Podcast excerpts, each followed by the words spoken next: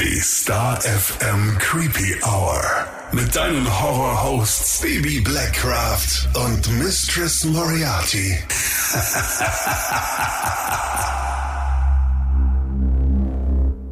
Hallo und herzlich willkommen zurück in der Creepy Hour. Hallo zusammen. Na, Missy, hast du dich wieder gefangen vom Wochenende auf Rock im Park? Ja, einigermaßen. Es ist ja heute wieder das erste Mal, dass wir nach Rock im Park aufnehmen. ja, ist jetzt doch schon eine Zeit her, aber ich hatte schon echt lange zu strugglen. Du auch? Was hat dir am meisten wehgetan? Alles. aber ich glaube, es lag eher an dem.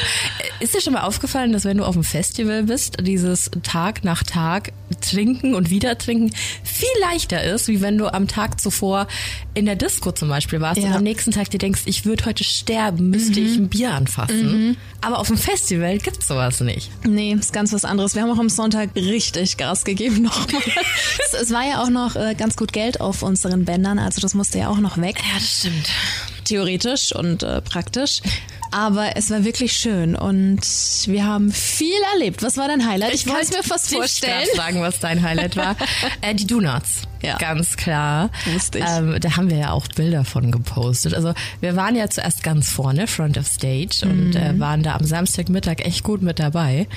Und ich muss aber ein bisschen aus dem Nähkästchen plaudern, weil wir waren ja, also du hast ja Freitag schon mal vorbeigeschaut. Ich habe bei mir Airborne am Freitag schon angeschaut. Ja. Genau, ich hatte ja bis abends Sendung und wir sind dann abends noch zum Biebertal Festival gefahren. Wir hatten richtigen Wir, Freizeitstress. wir hatten richtigen Freizeitstress und da habe ich dann auch schon zu dir gesagt, ja, ich freue mich morgen auf Rock im Park, aber wir waren ja dann noch ein bisschen zum Arbeiten vor Ort.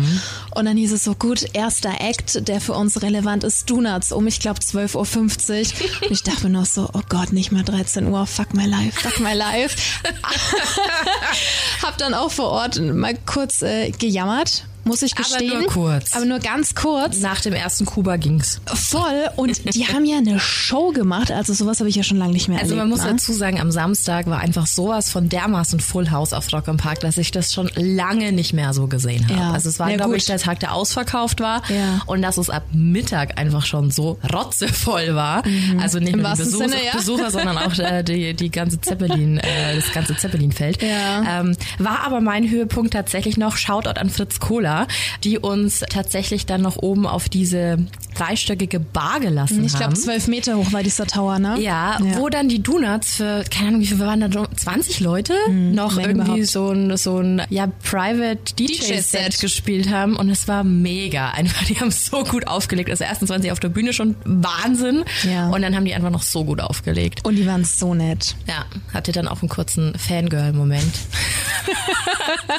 Erzählst du, komm, du erzählst es bestimmt viel ausschweifender, als ich das tun würde. Ja, wir haben uns dann, ähm, haben das Ganze erstmal so ein bisschen beobachtet, ein paar Stories uns so gemacht, weil, keine Ahnung, rennst jetzt auch nicht einfach hin und sagst, hey, ihr seid voll cool. Nein, so. außerdem, außerdem sind wir Profis, wir machen sowas natürlich nicht. und wollten dann aber natürlich äh, trotzdem für die Arbeit für Star FM mal mit ihnen sprechen. Es ging dann übers Management, durften dann auch den Guido interviewen. Ja. Der war einfach so schrecklich nett und es war so scheiße laut. Und dann hat er immer erzählt und erzählt und wenn die halt aufgedreht haben, also die Musik, dann habe ich nicht alles gehört.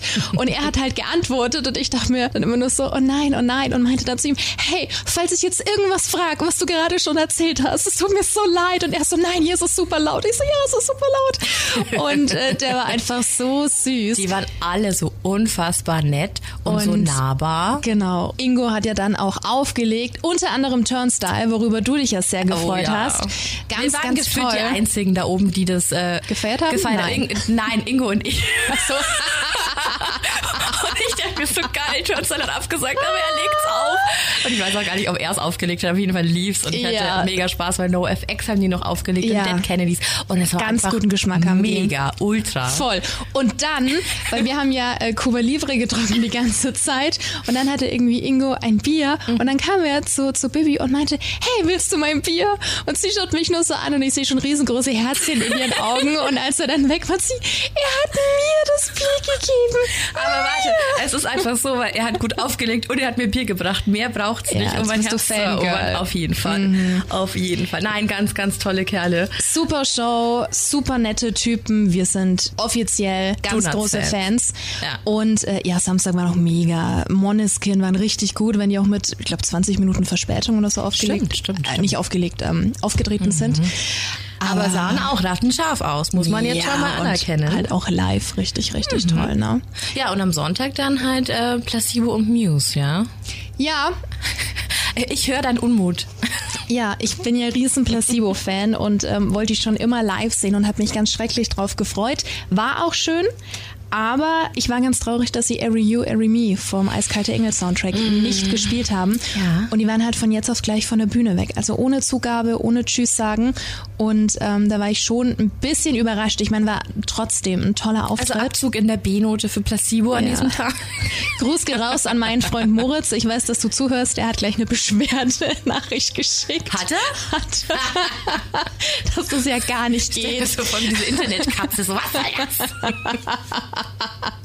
Hast schon recht, Moritz.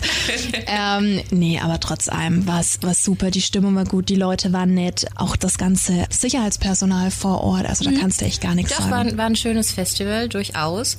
Wir haben auch noch Ice Nine Kills geguckt. Hm, stimmt. Und da ja, waren ja, wir ja. beide tatsächlich ein bisschen äh, Angetan. Schon, war schon angetan so. Ja. Ähm, war eine geile Show. Wir müssen heute leider ein bisschen mehr labern, um auf den eigentlichen Punkt zu kommen. Wir hatten auch die große Erde, wo wir jetzt schon bei Ice Nine Kills sind.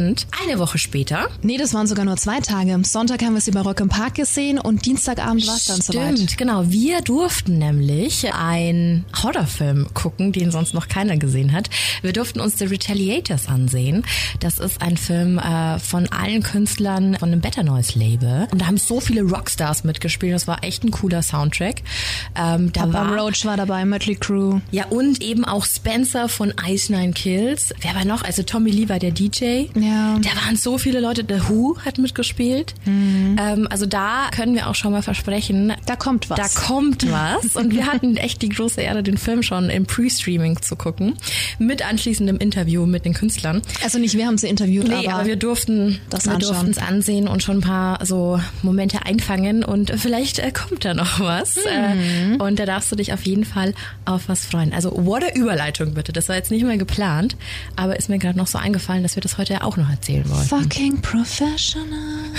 Und jeder so, ja, klar, wenn das mal nicht geskriptet war. Nein, was wirklich nicht. Ausnahmsweise mal. Nee, aber Ja. es war sehr, sehr schön. Es war alles in allem, finde ich, es geht so das Leben wieder los. Ob das jetzt so cool ist mit den Inzidenzen und so, es sei jetzt mal dahingestellt. Aber so für einen selber, dass man irgendwie das Gefühl hat. Also wir haben uns auch davor getestet, wir haben uns danach Ja, ja, getestet, wir haben klar. alles gemacht, um uns irgendwie da auch so ein bisschen abzusichern. Aber schon wieder cool, so. Also, Ja, vor allem, du warst dann noch in den öffentlichen Verkehrsmitteln. Also hier Ja. bei uns in Nürnberg, wir sind dann zusammen hingefahren. Das noch mit FFP2-Maske Mhm. hier in Bayern. Und ähm, ja, sobald du dann ausgestiegen bist, war halt Halligalli, als ob nie was gewesen wäre. Und das war dann schon, ich weiß nicht, wie es dir ging. Im ersten Moment dachte ich mir, oh, so viele Menschen. Aber du bist da relativ schnell wieder drin. Ich ne? habe es heute erst äh, erzählt. Ich fand, das ist so, es dauert immer so einen Song, dann wird dein Gehirn so geflutet von Ja. diesen ganzen äh, Reizüberflutung. Ja, Mhm. und vor allem auch von diesen ganzen Glücksgefühlen, weil wir sind ja alle sehr konzertverbunden und sehr, ja, einfach immer unterwegs und irgendwie immer unter Menschen. Ob das jetzt sinnvoll ist oder nicht oder ob das berechtigt ist, ist mal dahingestellt. In dem Moment es sind einfach so viele Glücksgefühle in deinem Kopf und du denkst so, fuck, ich habe so vermisst, ich habe so vermisst. Keine Ahnung, dieser Moshpit um uns rum Ja. äh, auf Rock im Park und ich dachte mir, fuck, das ist Leben. Und als bei den Donuts dann noch die Antifa-Flagge hochgehoben wurde, Ja. es war irgendwie so ein geiles Gefühl und alle haben sich zugehörig gefühlt und niemand, ja, weiß ich nicht. Ich muss doch tatsächlich, und das ist jetzt schon ein bisschen peinlich, zweimal heulen während Rock im Park, einfach weil ich mich so gefreut habe und ich war dann ganz überrascht, weil ich mir dachte, wo kommen diese Emotionen her, was ist los? Weil es einfach, also wenn du tolle Musik Ja. hörst und dann die Künstler live siehst und denkst so, wow, ich fühle diesen Song und dann die ganze Atmosphäre und die Menschen drumherum, Halleluja, sei dankbar, dass du da sein darfst, Darfst, ja. gesund da sein darfst und das hat irgendwie in dem Moment ganz viel mit mir gemacht und weißt schon, nebendran stehen dann 18-Jährige, yeah, Party! ja, und äh, die, die alte Missy immer. so Ja, und bei allem Loben für das Festival und so, ja, ich weiß, es gab Kritik, äh, ganz viel, weil wieder fast nur Männer auf der Bühne standen. Äh, wollen wir auf jeden Fall nicht ausklammern, dass das scheiße ist so, aber an sich war es ein schönes Wochenende für uns persönlich. Ja, ne? hammermäßiges Wochenende, ja. Genau. Okay, aber genug von uns. Äh, wir widmen uns heute einem True Crime Fall. Mhm. Dieses Mal aus der wunderschönen Stadt Philadelphia, einer meiner absoluten US-Lieblingsstädte. Aber diese schöne Stadt wurde leider Schauplatz eines Verbrechens und der Ort des Verbrechens trägt sogar den schrecklichen Namen House of Horror. Das heißt schon was. Du kannst dir also vorstellen, was hier heute auf dich zukommt in dieser Folge. Wir sprechen über Entführung, Vergewaltigung, Folter und vor allem auch Mord. Ja, es ist der Fall des Real Life Buffalo Bills, Gary Michael Heidnick. Warnhinweis. Der nachfolgende Podcast beinhaltet Themen wie Mord, Gewalt und Sexualverbrechen und ist deshalb für Zuhörer unter 18 Jahren nicht geeignet. Der Inhalt könnte Zuhörer und Zuhörerinnen verstören oder triggern.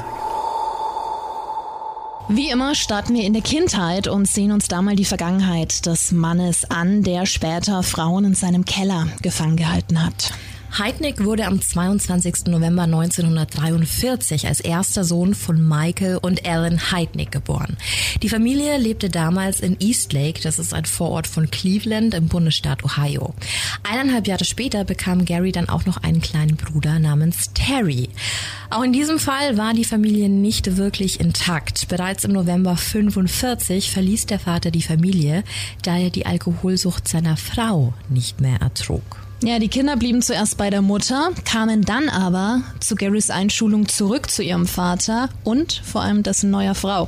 Ob das jetzt unbedingt das Beste für die Jungen war, das bleibt fraglich, denn Michael Heidnick liebte es, seine Kinder zu schikanieren. Er hielt es für das Beste, seine Kinder zu maßregeln, indem er sie regelmäßig verprügelte, also ein absolutes No-Go.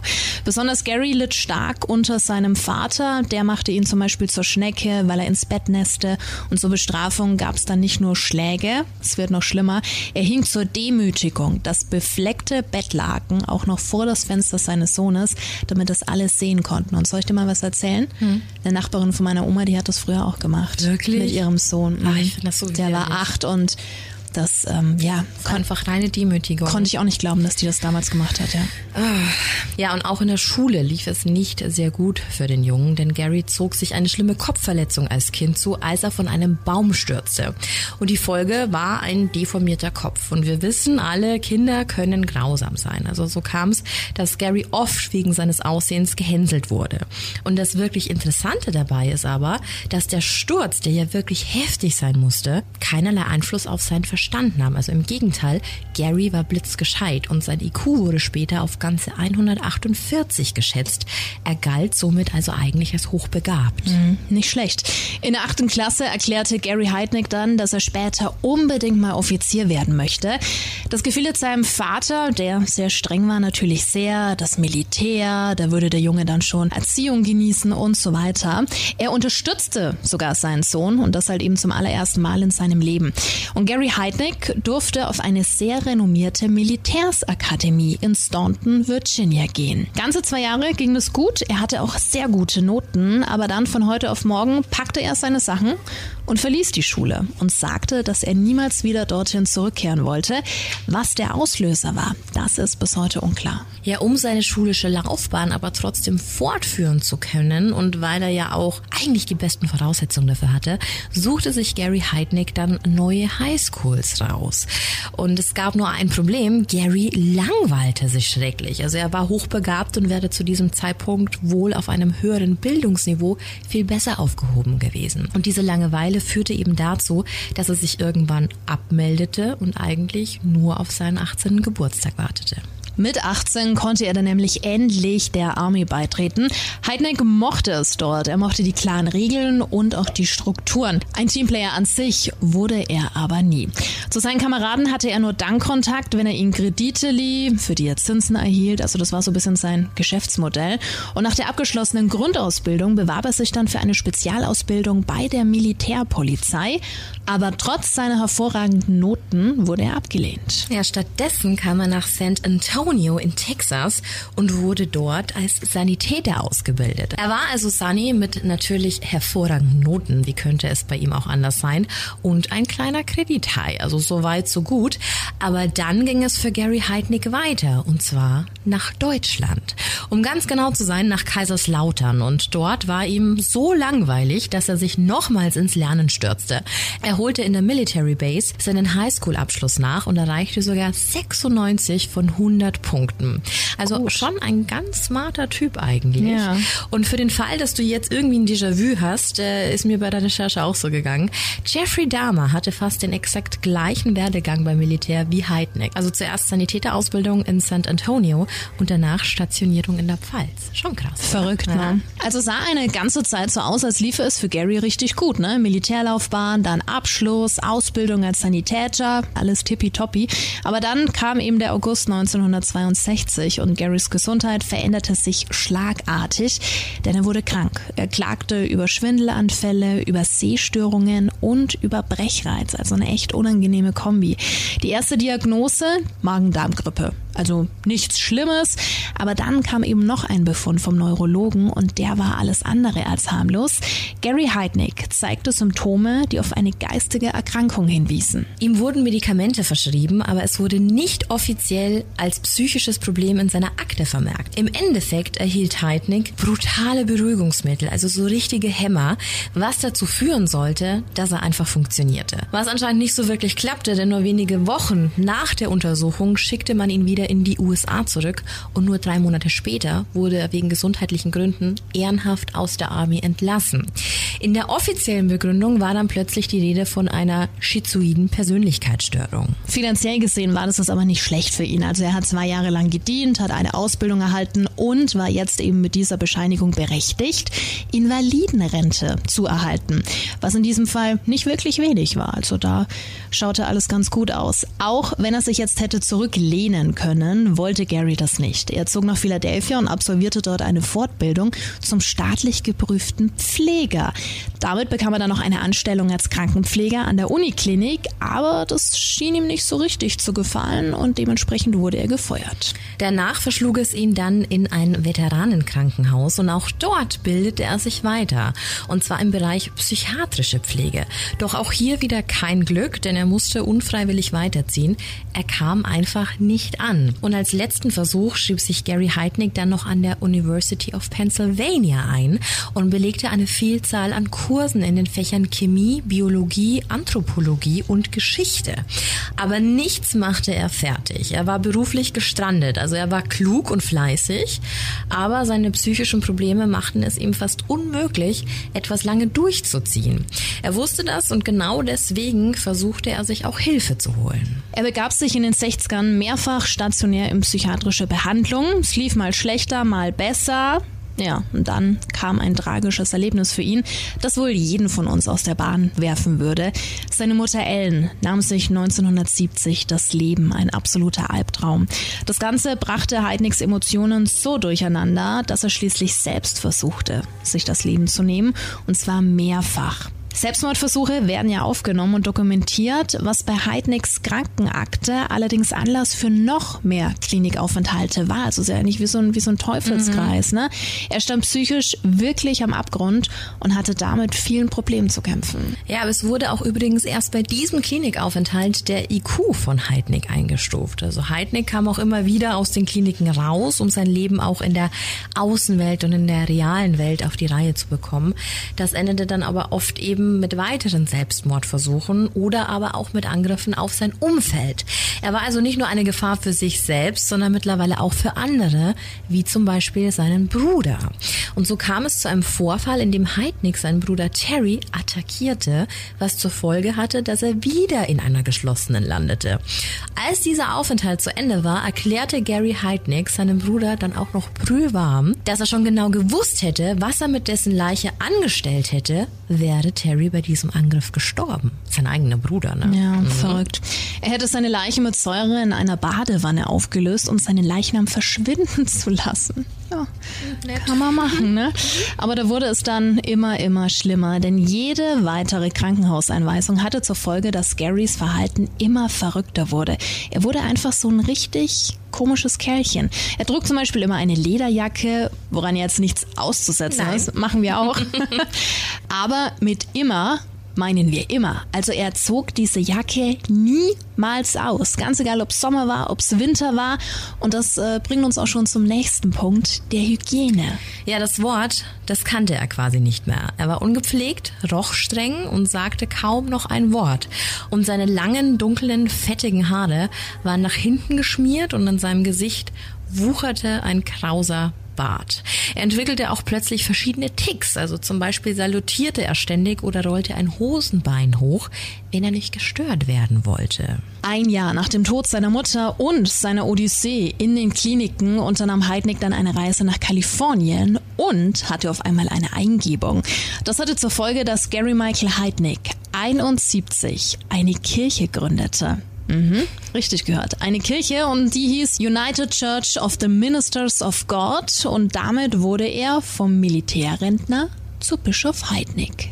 So schnell geht's. So schnell geht's. Ganze fünf Menschen konnte er dafür begeistern. Das musste er erst mal schaffen. Ne? Unter anderem seinen Bruder, den er ja zuvor noch in Säure auflösen wollte, und eine Frau. Also, wie verrückt ist das denn bitte? Darüber haben wir nämlich noch gar nicht gesprochen. Zu den Frauen in Garys Leben kommen wir gleich noch. Ja, und an dieser Idee der Kirche hielt er wirklich lange fest und hielt da verschiedene Versammlungen und Gottesdienste in seinem Haus ab. Alles ganz schön absurd. Ja, absurd, aber rentabel. Er hatte ja die Rente und konnte sich damit eigentlich ganz gut über Wasser halten, aber es reichte ihm halt nicht. Und wir wissen, war gut mit Finanzen und wir erinnern uns auch an die Kredite für die Kameraden. Aber das war eigentlich kein Vergleich zu dem, was da noch kam und wie gewieft Gary da eigentlich war. Denn 1975 eröffnete Gary Heidnick ein Konto bei der Bank Merrill Lynch auf den Namen seiner Kirche. Und in den nächsten zwölf Jahren schaffte er es, einen Betrag von 1500 Dollar zu investieren und daraus fast eine halbe Million zu machen. Wow. Das ist wirklich viel. Auf jeden Fall. Aber wie gerade schon angesprochen, uns fehlt noch der Aspekt der Partnerinnen. Und der ist bei Heidnick, äh, ja, sagen wir mal das allerletzte. Ja, ne? das ist ganz Geht gut. besser. Also er nutzte entweder seine Position in seiner, in Anführungszeichen, Kirche, um Druck auf Frauen auszuüben, was gar nicht geht, oder er suchte sich ganz gezielt geistig behinderte Frauen aus. Noch mehr nicht geht. Nee, absolut schäbig, die er dann ausnutzen und beherrschen konnte. Also er hatte so oder so immer eine Frau an seiner Seite, die kuschte, wenn er verlangte. Also er hatte alles, was er wollte, trotz seiner psychischen Probleme. Es war Geld da, er hatte Status in einer Gemeinschaft und eben die ein oder andere Frau. Aber seine geistigen Probleme halt eben auch noch. Und die wiederum äußerten sich langsam, aber sicher. 1976 geriet Gary Heidnick zum Beispiel das erste Mal mit dem Gesetz in Konflikt. Der Vorwurf, schwere Körperverletzung und Tragen einer nicht registrierten Waffe. Er schoss bei diesem Vorfall auf einen Mann und verfehlte dessen Kopf nur knapp. Dieser Mann war auch nicht irgendwer, sondern ein potenzieller Mieter für eins seiner Häuser. Und ich glaube, das ist die perfekte Darstellung, wie man sich Heidnick vorstellen muss. Also das war kein rasender Irrer, sondern eher eine tickende Zeitbombe, die unkontrolliert zünden konnte. Und genau das ist da auch passiert. Eine Besichtigung, in der der Vermieter plötzlich snappt, eine Knarre zieht und auf jemanden zielt. Eine schreckliche Vorstellung. 1978 war er dann mit einer Frau namens Anjanette Davidson zusammen. Anjanette war geistig behindert und hatte selbst sehr zu kämpfen. Als sie dann Heidnick traf, wurde sie sofort von ihm schwanger. Anjanette hatte dann auch noch eine Schwester, die hieß Alberta und sie war ebenfalls geistig schwer beeinträchtigt und in einer Klinik untergebracht. Und genau das machte sie eben für Heidnick zum Ziel. Er holte Alberta am 7. Mai 1978 gegen deren Bedürfnisse in sein Haus und hielt sie wie ein Tier im Keller gefangen. Total grausam. Zum Glück fiel diese Abmeldung aus der Klinik aber auf und die Frau wurde gesucht. Und als die Spuren dann zu Heidnick führten, wurde dieser aufgesucht und die Frau befreit. Eine Untersuchung ergab, dass die Frau vaginal, anal und oral vergewaltigt wurde. Heidnik wurde natürlich umgehend verhaftet. In meinen Augen ist so etwas wirklich das Widerlichste, was ein Mensch machen kann. Also dieses arme Mädchen war ja absolut hilflos und ihre Situation und die Entmündigung wurde aufs brutalste ausgenutzt. Und das sah auch die Staatsanwaltschaft so und klagte Heidnik wegen Entführung, Freiheitsberaubung, Vergewaltigung und sexueller Nötigung an. Der Fall kam im November 1978 vor Gericht. Und Heidnik behauptete, wirklich unschuldig zu sein. Als dann ein psychiatrisches Gutachten angefordert wurde, beschrieb das Sachverständige Heidnik als manipulativ und sexuell unreif. Und es wurde auch klar, dass er Frauen gerne unterdrückte. Er bevorzugte eben, wie schon erwähnt, Frauen, die er eher dominieren konnte, die er einschüchtern konnte. Die widerliche Tatsache, dass er sich dafür auch des Öfteren geistig behinderte Frauen aussuchte, ist nur ein trauriges Indiz für sein wirklich krankes Frauenbild. Er wurde schuldig gesprochen und das Gericht verurteilte ihn zu drei bis sieben Jahren Gefängnis. Jetzt allerdings nicht im klassischen Sinne, denn Heidnik wurde in einer forensischen Klinik untergebracht und am 12. April 1983 wieder entlassen. Einzige Voraussetzung, er musste regelmäßig zur Therapie. Ja, wow. Wir wissen also jetzt, wie Heidnik so getickt hat, was er für eine Einstellung und vor allem Vorstellung hatte. Es fehlt aber immer noch eine Komponente, nämlich sein ausgeprägter Kinderwunsch. Davon war er wie besessen. Er hatte ja schon ein kleines Mädchen durch eine Ex-Partnerin, aber durch seine Tat mit der Schwester kannte er das Kind nicht. Und vielleicht hatte er seine Ex äh, mit Absicht ja auch so schnell geschwängert, wie wir das vorher gehört ja, haben. Kann sein. Heidnik hatte also teilweise mehrere Freundinnen und Frauen auch gleichzeitig. Alle behandelte er wie Dreck, sperrte sie ein und bestimmte, wann und was sie essen. Schläge und Vergewaltigungen waren für ihn wirklich ein Bestandteil jeder, in Anführungsstrichen, Beziehung, die er führte, obwohl es ja keine Beziehung nee, das sind. Kannst das du gar nicht Missbrauchsverhältnis. Ja, ganz klar, ganz klar. Ja. Gleich nach seiner Entlassung machte sich Heidnik dann wieder auf die Suche nach einer Frau, die er unterdrücken konnte. Er suchte über eine Heiratsvermittlung, das musste dir mal geben, eine Jungfrau, vorzugsweise aus Asien. Und so fand er dann Betty Disto. Sie schrieb mit Heidnik zwei Jahre lang Briefe, bis sie dann letztendlich 1985 von den Philippinen in die USA für ihn reiste, um eben seine Frau zu werden. Mhm. Großer Fehler. Ja, diese Frau kam also wirklich diesen langen Weg für diesen diesen Mann nach Philadelphia, um in ihrem neuen Haus gleich mal eine neue Frau im Gästezimmer vorzufinden. Mit der Ausrede, es sei eine Untermieterin, gab sich Betty dann tatsächlich auch zufrieden und wurde am 3.10.85 dann tatsächlich zur Frau Betty Heidnick. Das ging auch ein paar Wochen gut und ja, er wurde nicht auffällig, aber dann bröckelte die Fassade, denn Betty erwischte ihn eines Nachmittags mit gleich drei nackten Frauen im Bett. Und als sie zurecht empört war und sofort weg wollte, zeigte Heidnick dann sein wahres Gesicht und ließ sie nicht gehen. Er zwang sie sogar des Öfteren, ihm beim Sex mit anderen Frauen zuzusehen und wenn sie nicht spurte, schlug er zu. Er bläute ihr ein, dass wenn sie nicht mitspiele, sie dafür mit ihrem Leben bezahlen würde. 1986 gelang Betty dann die Flucht. Sie erhielt Hilfe der philippinischen Gemeinde in Philadelphia und kam nie wieder vom Einkauf zu ihrem Mann zurück. Zwei Wochen später verhaftete die Polizei dann Gary Heidnick wegen häuslicher Gewalt, Körperverletzung, sexueller Nötigung und Vergewaltigung in der Ehe.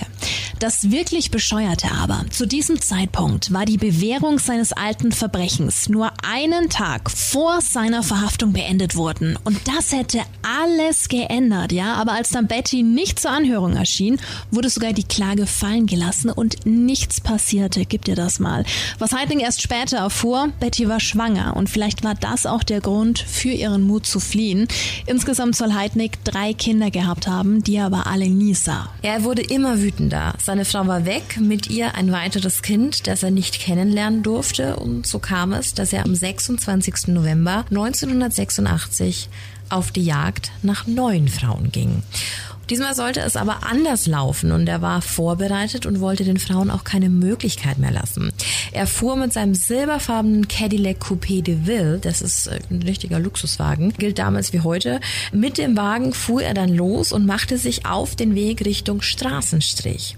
Er fand Josephina Rivera, eine 23-jährige Afroamerikanerin, und bot ihr an, einzusteigen, was für Josephina normal war, und so fuhren sie davon. Heidnik stellte sich ihr als Gary vor und fuhr dann mit ihr noch eine Kleinigkeit essen, bevor sie für Sex in seinem Haus bezahlen wollte. Heidnik wirkte durch den Wagen, seine teure Uhr und das Essen nett und auch wirklich gut betucht, auch wenn seine Kleidung eher dreckig und billig wirkte. Als sie dann an seinem Haus ankamen, wirkte auch das ebenfalls eher heruntergekommen. Allerdings stand da ein weiteres teures Auto in der Einfahrt und das war ein Rolls-Royce. Krass, oder? Sehr krass. Ja, und als sie dann an der Haustür angekommen sind, fiel Josephina noch etwas Ungewöhnliches auf. Sein Schlüssel er wirkte irgendwie kaputt, aber Heidnik erklärte ihr dann, dass er den Schlüssel in zwei Hälften geschnitten habe. Eine Hälfte steckt immer im Schloss, die andere hat er. So kann er davon ausgehen, dass wirklich niemand sonst auf dieser Welt diese Türe aufsperren kann. Mhm. Eigentlich schon Red Flag, ne? Mhm. Mhm. Als sie drinnen angekommen war, erwartete sie aber weder Prunk und auch keine besonders schönen Möbel. Alles war irgendwie abgeranzt und dreckig, bis sie dann an die Treppe zum Obergeschoss kam. Dort klebten mehrere hundert Pennies an der Wand. Und als dann der Flur kam, wurde es noch merkwürdiger. Die Pennies wichen 1 und 5 Dollar Noten kamen und die Geldscheine tapezierten echt den ganzen Flur zum Schlafzimmer. Wie verrückt ist das denn? Und abgelenkt von dieser außergewöhnlichen Inneneinrichtung trat Heidneck dann hinter sie. Mhm. Josephina wurde bis zur Bewusstlosigkeit gewürgt und anschließend gefesselt und in den Keller gebracht. Dort wartete bereits eine dreckige Matratze auf sie. Heidnick befestigte zwei Metallfesseln an ihren Knöcheln, welche er wiederum mit einem Riesenschloss und einer Kette an die Rohre im Keller band. Er befahl ihr, sich aufzusetzen und als sie tat, was er wollte, legte Heidnick seinen Kopf in ihren Schoß und schlief instant ein. So saß sie da, also in einem dreckigen Keller, angekettet und dieser ekelhafte Typ schlief wie ein Liebhaber in ihrem Schoß. Eine sehr, sehr widerliche Vorstellung wenn du mich fragst. Ja, absolut. Josephina schlief dann selbst irgendwann ein und Heidnik verschwand. Im Keller selbst war, Bibi hat es ja gerade erzählt, eine Matratze, ein Schrank und ein Eimer, aber auch das Loch im Betonboden war nicht zu übersehen.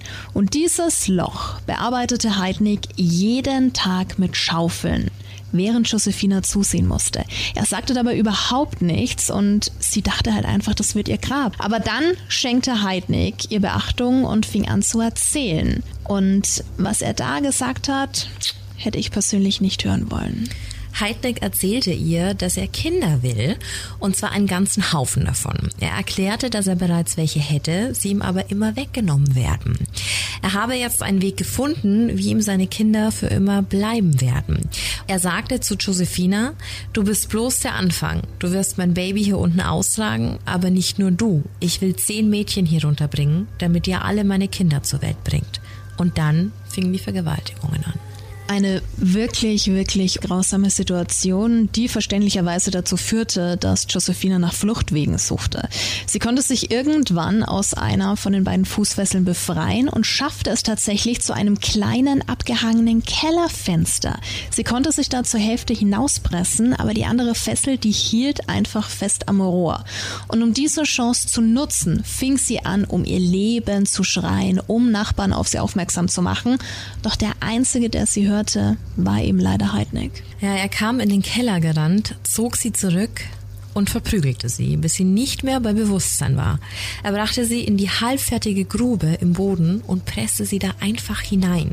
Anschließend legte er ein Brett über sie und beschwerte das Ganze dann mit Sandsäcken. Als Josephina zu sich kam, war sie in einer so beklemmenden Situation, wie ich mir das gar nicht vorstellen kann, denn ihr Kinn wurde auf ihre Brust gedrückt und sie bekam kaum Luft. Um ihre Schreie zu übertönen, dröhnte laut Musik im Keller. Einige Stunden verharrte sie in diesem Loch, bis Heidnik dann die Platte löste und sie aus der Grube zog. Dann war sie aber nicht mehr alleine, denn eine weitere junge Frau, ebenfalls Afroamerikanerin, saß nun auf der Matratze. Auch sie war gefesselt und lediglich mit einer Bluse bekleidet. Heidnix sagte, sie heiße Sandra Lindsay. Und als sie den Raum verließ und Josephina das Mädchen ansprach, bemerkte sie, dass das Mädchen geistig behindert war und überhaupt nicht verstand, was in diesem Höllenloch da unten gerade passierte. Man muss auch dazu sagen, dass Sandra Heidnick schon länger kannte. Sie erzählte Josephina nämlich, dass sie seit Jahren Freunde wären und dass sie jetzt nicht versteht, warum er sie plötzlich ankettet. Schließlich habe sie mit ihm und seinen Freunden immer Sex gehabt, wenn die das so wollten. Sandra erzählte auch, dass sie dadurch einmal ungewollt schwanger wurde, es aber hat wegmachen lassen. Daraufhin sei Heidnick ausgerastet und habe ihr sogar 1000 Dollar geboten für den Fall, dass sie es behält. Es war also klar, wie ernst Heidnick es mit seinem Vorhaben in diesem Keller war. Er züchtete sich hier Babys, egal wie sehr die Frauen darunter leiden mussten. Es vergingen also Tage und Wochen. Josephina wurde nicht gesucht, da ihr Partner, mit dem sie vor ihrem Verschwinden einen Streit hatte, dachte, dass sie ihn einfach hätte sitzen lassen. Bei Sandra sah es anders aus. Ihre Familie machte sich große Sorgen und durch die vermeintliche Freundschaft, wenn wir es so nennen wollen, zu Heidnik, war auch er im Verdacht der Familie. Um diese lästige Angelegenheit zu beseitigen, zwang er Sandra einen Brief zu schreiben, in dem sie ihre Familie informieren sollte, davongelaufen zu sein. Heidnik fuhr dann sogar bis nach New York, um diesen Brief zu verschicken, womit er Erfolg hatte, denn die Suche wurde eingestellt. Ja, aber niemand wusste wirklich, was für Höllenqualen diese beiden Frauen in dem Keller erleiden mussten. Sie wurden täglich vergewaltigt, geschlagen und gequält. Im eisigen Keller durften sie lediglich Socken und Blusen tragen. Er erfand Regeln für die beiden, um sie zu demütigen und sperrte sie nach Belieben einfach in dieses Loch im Boden. Und es gab nur einen Eimer für die Notdurft und keinerlei Hygieneartikel für die beiden. Mhm kaum vorstellbar, dass genau dieses Leid dann auch noch einer dritten Frau bevorstand. Denn kurz vor Weihnachten fuhr Heidnik los und sprach aus seinem Cadillac heraus die 19-jährige Lisa Thomas an. Sie war keine Prostituierte, aber Heidnik schaffte es, sie tatsächlich einzulullen und sie eben mit Essen und Klamotten ins Auto zu locken. Heidnik fuhr mit ihr ins Horrorhaus, gab ihr Wein, welcher mit Betäubungsmitteln versetzt war. Ja, und daraufhin vergewaltigte er sie und brachte sie zu den anderen Mädchen in den Keller. Nur zehn Tage später brachte er dann das vierte Opfer ins Haus, die 23-jährige Deborah Dudley. Sie war anders als die anderen Frauen, sie wollte die Situation nicht akzeptieren und kämpfte. Sie kämpfte viel mehr als die anderen. Sie wehrte sich, beschimpfte Heidnik und verspottete ihn sogar. Das führte dann allerdings dazu, dass Heidnik noch härter durchgriff. Und das Schlimmste, immer wenn Deborah aufmüpfig war, wurde nicht nur sie, sondern auch alle anderen Frauen mitbestraft. Er wollte nicht mal, dass sie sich untereinander hatten und stachelte so mit Aufseheraufgaben untereinander an. Also die Frauen mussten sich auf seinen Befehl dann gegenseitig anfassen oder sogar schlagen. Und Josephina, also die Frau, die das Ganze schon am längsten mitmachen musste, war besonders gehorsam und ja, das gefiel Heidnik. Also die war immer die, die alle anderen eigentlich am ehesten verraten hat. Die Frauen waren dann tatsächlich schon über einen Monat zusammengepfercht eingesperrt und Heidnik erlaubte den Frauen, sich zu baden, um seine sexuellen Spiele weiterzutreiben. Auch ein Chemieklo stellte er dann in den Keller, um zu zeigen, dass er der Bestimmer sei, der Gott über alles und er machte auch überhaupt keinen Halt davor, den Frauen Hundefutter oder abgelaufenes Essen hinzustellen. Also er war wirklich ein riesengroßer Sadist. Absolut, ja. Es waren also vier Frauen, die unter ganz schrecklichen Bedingungen in einem kleinen Keller eingesperrt waren und tagtäglich einem Monster ausgeliefert waren. Vier waren Heidnig aber immer noch nicht genug und so sperrte er am 18. Januar 1987 auch noch die 18-jährige Jacqueline Askins in den Keller. Sie war so dünn und zierlich, dass er sie mit Handschellen an den Füßen fesseln musste, um sie überhaupt festzuhalten. Nun hatte er fünf Frauen und er war davon überzeugt, dass Josephina und Sandra, also seine beiden ersten Gefangenen, nun endlich schwanger waren. Und trotz dieser Annahme schonte er die Frau nicht ansatzweise. Er bestrafte Sandra sehr hart, weil sie sich in der Grube so bewegt hatte, dass die Platte verschoben war. Er folterte sie, dass sie schwer erkrankte. Und das machte Heidnick noch wütender, weil er ja eigentlich nicht wollte, dass die Frau, die jetzt endlich schwanger war, gefährdet wurde. Also super, super ironisch, da er einzig und alleine ja für diese ganzen hm. Dinge verantwortlich war. Er versuchte auch ihr Essen einzuflößen und erstickte sie fast. Er schlug sie, er trat sie, behauptete, sie wäre eigentlich gar nicht krank und das so lange, bis Sandra tot war. Und da musste er echt einiges machen, ne? Ja, eine sehr, sehr arme Frau. Heidnik brachte Sandras Leiche dann vom Keller nach oben ins Haus und die restlichen Frauen vernahmen nach einiger Zeit das Geräusch einer Kettensäge. Heidnik zerteilte die Leiche und stopfte die Teile anschließend in Küchengeräte. Die übrigen Reste gab er seinen Hunden zu fressen.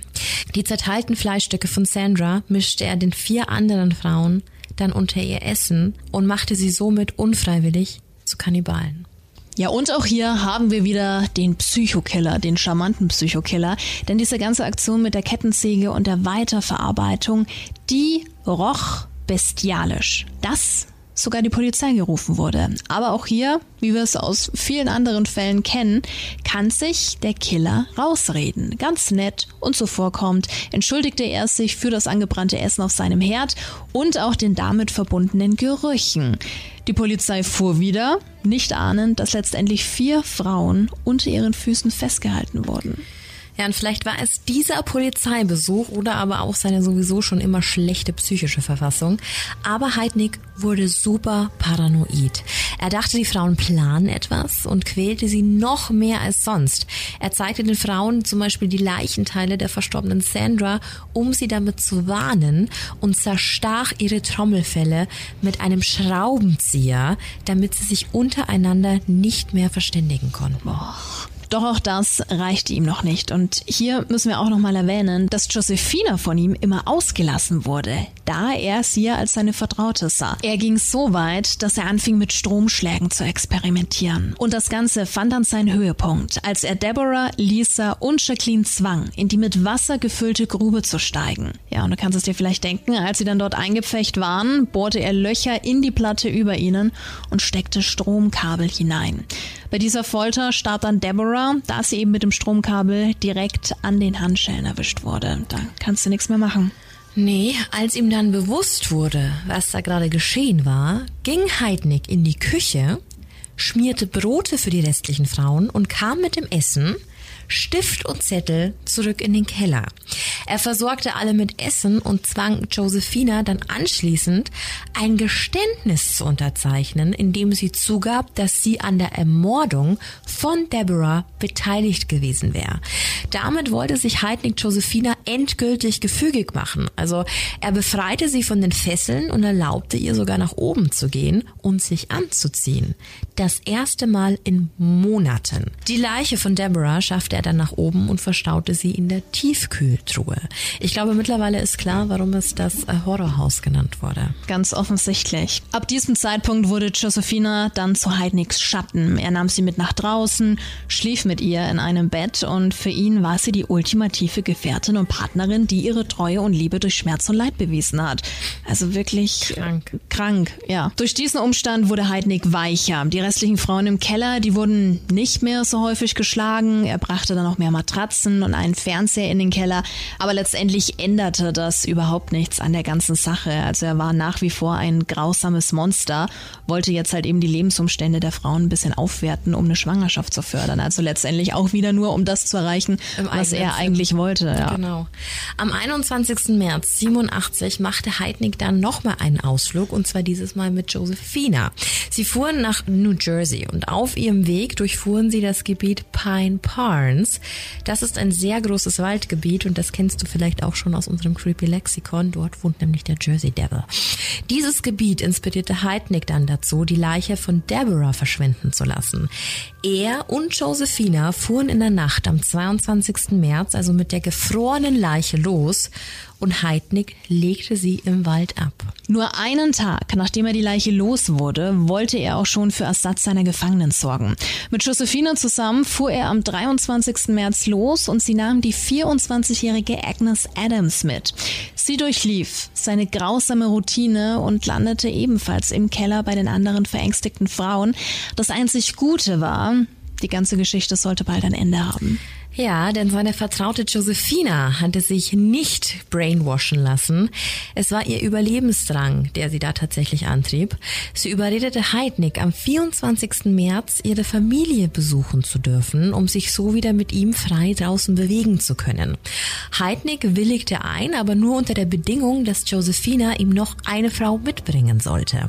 Er setzte Josephina also voller Vorfreude in ihrem alten Viertel ab und zwei Stunden später klickten bei ihm dann die Handschellen. Gut so. Am 20. Juni 1988 begann der Prozess gegen Gary Heidnick. Durch sein Vermögen konnte sich Heidnick natürlich einen guten Verteidiger leisten, der auf Unzurechnungsfähigkeit spekulierte. Alles andere wäre auch, ja, einfach nicht mehr machbar gewesen. Es gab schließlich Opfer, die alles bezeugen konnten, denn alle Frauen mussten in den Zeugenstand und sie redeten und erzählten alles, was sie eben durchleben muss. Ja, und auch die Beweise waren erdrückend. Der Gerichtsmediziner Dr. Paul Hoyer erklärte als Experte, was in diesem Haus vorgefunden wurde. Und jetzt wird's richtig, richtig krass. Man fand in Kühlschränken zwei Unterarme, einen Oberarm, zwei Knie, zwei Reststücke Oberschenkel und insgesamt zehn Kilo Menschenfleisch. Ich wiederhole, im Kühlschrank, sorgfältig verpackt und abgepackt. 10 Kilo Menschenfleisch. Das ist irre. so viel. Es ist, die, alleine die Vorstellung ist so Na, widerlich. Nee. Ganz, ganz, ganz übel.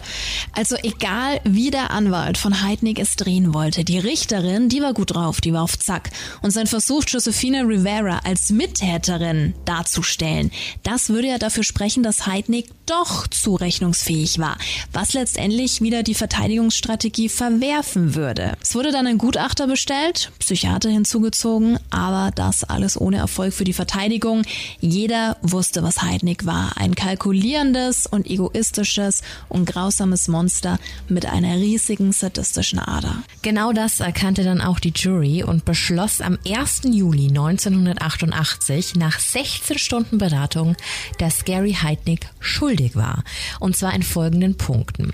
Schuldig des Mordes an Deborah Dudley, schuldig des Mordes an Sandra Lindsay, schuldig in sechs Fällen von Entführung sowie schuldig in mehreren Fällen der Freiheitsberaubung, widerrechtlicher Fixierung, Vergewaltigung, sexueller Nötigung, unsittlicher Entblößung, diverser Sittlichkeitsvergehen sowie schwerer sowie einfacher Körperverletzung. Am 3. Juli 1988 sprach Richterin Abraham dann das Urteil. Todesstrafe durch Giftinjektion. Zusätzlich erhielt Heidnick eine Gefängnisstrafe von 300 Jahren. Heidnick versuchte dann auch noch, sich mehrfach im Gefängnis das Leben zu nehmen, aber erfolglos. Er wurde am 6. Juli 1999 gegen 22.30 Uhr in der State Correctional Institution Rockview hingerichtet. Die drei Frauen, die Überlebenden, die mit dem Schraubenzieher malträtiert wurden, sind bis heute leider fast taub. Aber sie haben überlebt und das Vermögen von Heidnick wurde unter den Frauen aufgeteilt. Ich denke nicht, dass man damit irgendwas wieder gut machen kann, aber man konnte ihnen somit zumindest ein sicheres Zuhause für die Zukunft schaffen. Mir ist auch noch ganz wichtig anzumerken, dass alle diese Frauen POC waren und ich denke, dass ja wieder ganz klar wird, warum es Heidnick da so einfach hatte. Ja? Schwarze junge Frauen, manche von ihnen in der Prostitution, die Gesellschaft hatte genau diese Frauen ausgestoßen und deswegen hatte dieses Monster so ein einfaches Spiel. Ja. Also es ist ein ganz, ganz, ganz schrecklicher Fall, von dem meines Erachtens viel zu wenig erzählt wird. Mhm. Und ähm, wenn man sich da mal die Bilder ansieht von diesem Loch, es ist ein ganz, ganz bedrückendes Gefühl. Und vor allem, wie er einfach jemanden wollte, der ständig einfach nur bei ihm ist, mhm. unter allen Umständen und egal auf welche Kosten. Mhm. Er wollte einfach Leute haben, die ihn lieben. Ja, jemanden an seiner Seite. Und die abhängig von ihm waren. Ja. Ich fand dieses Bild vorhin so erschreckend, dass er dann bei Josephina im Schoß lag. Mhm. Ich glaube, du hast es vorhin so schön beschrieben, als, als wären sie Geliebte, als mhm. wären sie ein Paar. Also dieses klassische Kuscheln, wo ich mir denke, wie widerlich ja. muss das sein. Und diese ganzen Überlebenden, mit was die mit was die danach wahrscheinlich noch zu kämpfen hatten. Also ja. alleine diese Vorstellung, es ist so unmenschlich. Und dass er sich einfach so verletzliche Frauen gesucht hat. Mhm. Verletzliche, beeinflussbare, ja. Ja, und ich kann es nicht in Worte fassen, wie schlimm das ist. Und ich habe auch noch Beiträge gelesen, da, da stand drin, wo halt die Körperteile gefunden wurden und dass er das halt wirklich so trophäenmäßig aufgehoben hat, um den anderen auch Angst zu machen. Das ist alles so berechnet und wir haben ja gehört, er war ja nicht dumm. Nee, er war super manipulativ. Und das macht's halt so gefährlich. Ja. Und diese ganze Komponente, finde ich, auch mit diesem Haus, spiegelt auch seine Persönlichkeit wieder. So, außen vielleicht hui, innen pfui. Mhm. Also dieses ganze teure Uhr, teurer Wagen, aber trotzdem halt irgendwie ungepflegt und dann aber wieder Billo-Klamotten, die Ja. dann dreckig sind. Ja. Und genau das hat sich auch im Haus wieder gespiegelt. Mehr? Schein als Sein. Auch dieses, Da kannst du halt noch so viel Geld an die Wand kleben, Ja. wenn du halt dreckig bist, bist du halt dreckig. aber wer macht das denn? Das ist doch auch super Es ist super weird. Das ist einfach nur zur Komisch. Schaustellung seiner finanziellen Mittel. bescheuert. Bringt gar nichts. Nee, Dann lieber gar kein Geld und kein Arschloch sein. Nicht so gaga sein. Ja. Wow. Ja, war ein krasser Fall. Mhm. Deswegen würde ich sagen, nächste Woche machen wir mal was, wieder was äh, Schöneres. Was Lockeres. Wir machen einen Ausflug. Es geht nach Ägypten. Nachdem das letzte Mal die griechische Mythologie so gut bei dir ankam, was uns sehr gefreut hat, beschäftigen wir uns in der kommenden Folge mit der ägyptischen Mythologie, denn auch da war einiges los. Viel Eifersucht, Affären, Mord, Mystik. Mystik. Genau. Wird schön, da freue ich mich drauf. Und wir sprechen auch über Skarabäen. Ja, da bin ich voll gespannt. Ich hatte nämlich einen als Kind. Also äh, als? Ja, als, ähm, als, als Anhänger. Es war kein echter, es war so ein kleiner ähm, Kettenanhänger. Da bin ich sehr gespannt, was wir da alles zu erzählen haben. Einiges. Also, vielen Dank fürs Zuhören. Bleib gesund. Das sowieso. Creep it real. And scary on. Bye bye. Ciao.